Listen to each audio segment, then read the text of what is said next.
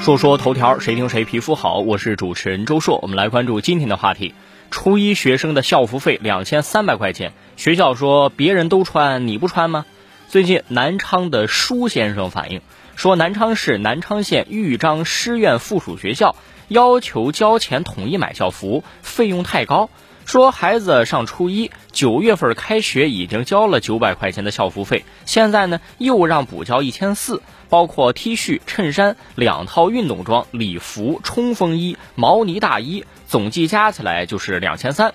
不少家长提出异议，但是家委会的成员在家长群里回应说，校服的样式和面料是学校决定的，家委会也无权干涉。那学校表示，别人都穿，你能不穿吗？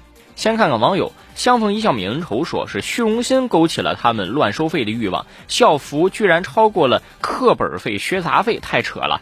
天天说礼服、冲锋衣、毛呢大衣也算校服，真是换着花样乱收费。平安幸福觉得学校太黑了。沧海一粟说，初一学生也就十三四岁，正是长身体的时候，两千多买这么一大堆衣服，一年后衣服小了，学校能免费再发一套吗？水清见月说：“初一校服费那么贵，这学校有抢钱的嫌疑。”木南表示：“初中生不是应该以学习为重吗？上学要这么多套衣服，是要去走秀吗？”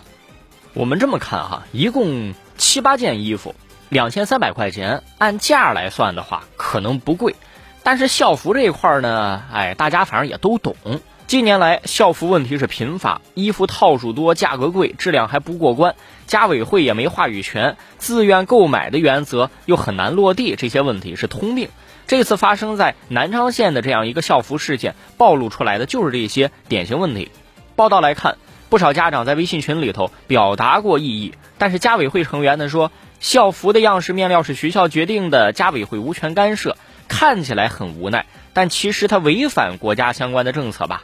一五年的时候，教育部四部门联合印发了一个叫《关于加强中小学生校服管理工作的意见》，里头就提出来说，学校要在深入论证和与家长委员会充分沟通的基础上，确定是否选用校服。选用学校要建立家长学生参与的校服选用组织。既然有这个政策支持，就意味着不管是校服的款式啊、价格呀，还是招标验收，那学校家委会都应该是参与其中的。对于现在说这个家委会无法干涉的局面，不管是学校不落实、不想分权，还是家委会推诿不敢承担责任，这个我们是要打一个疑问的。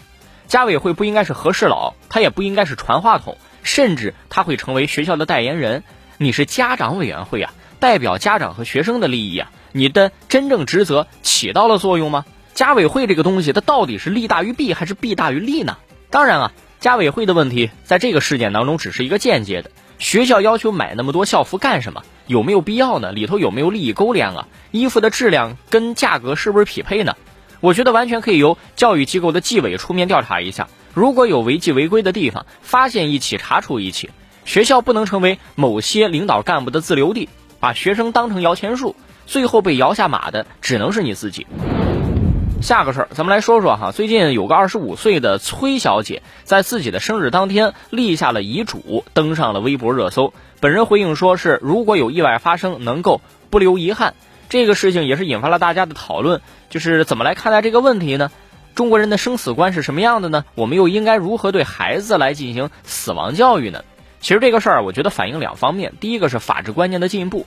就是立遗嘱啊，在部分人的观念当中呢，不再是不吉利的事儿了，而是生活当中对财产权利的一种支配方式。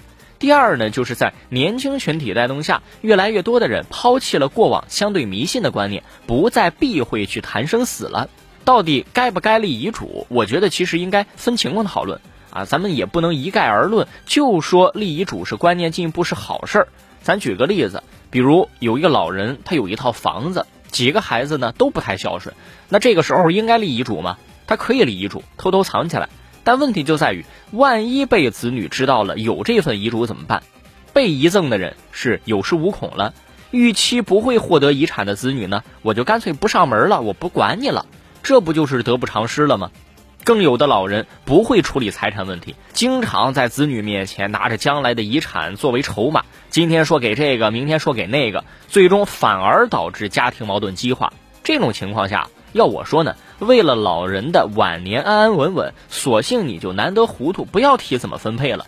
这样呢，子女或许还能看在财产的面子上来照顾照顾自己。一旦你写了遗嘱，还不小心走漏了风声，那难免是晚景凄凉啊。而在老年再婚家庭或者年轻人立遗嘱的情况，倒是没那么多问题。自己的财产写明白如何分配，是对周围关系紧密人的一种交代，是一种负责任的表现。